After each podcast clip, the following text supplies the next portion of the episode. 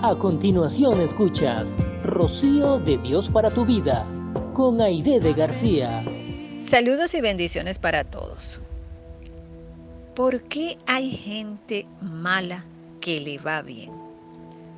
¿Verdad que en algún momento todos nos hemos hecho esta pregunta?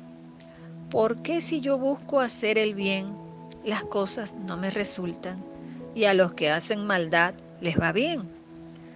Pues hoy yo te quiero decir que aunque parezca que les va bien, estas personas no escapan de la justicia de Dios.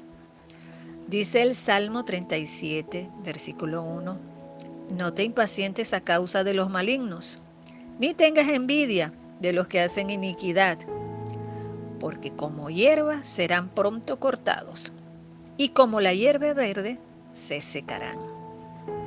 Yo te recomiendo que puedas leer este salmo completo, porque en él hay una gran enseñanza de parte de Dios. Brevemente, te resumo algunos consejos que hay en él. Número uno, no te impacientes a causa de los malignos. Aunque parezca que les va bien, si no se arrepienten, tendrán un triste final. Número dos, confía en el Señor y haz el bien. Mantente en el buen camino de acuerdo a la enseñanza de la palabra de Dios y hacer bien. Recuerda que lo que siembras, eso cosechas. Número 3. Deleítate a sí mismo en el Señor. Al mantener nuestra mirada en Cristo, experimentaremos el gozo que solo Dios nos puede dar. Número 4. Encomienda al Señor tu camino, buscando siempre la dirección de Dios y tendremos victoria. Y número 5 Guarda silencio ante el Señor y espera en Él.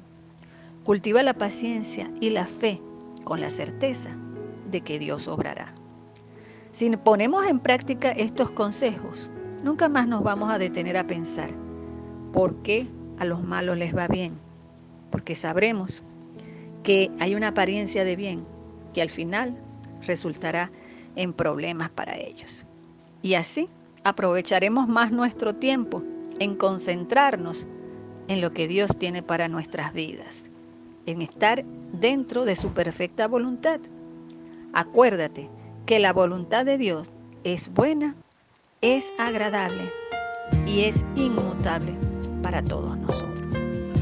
Gracias por escuchar Rocío de Dios para tu vida con Aide de García.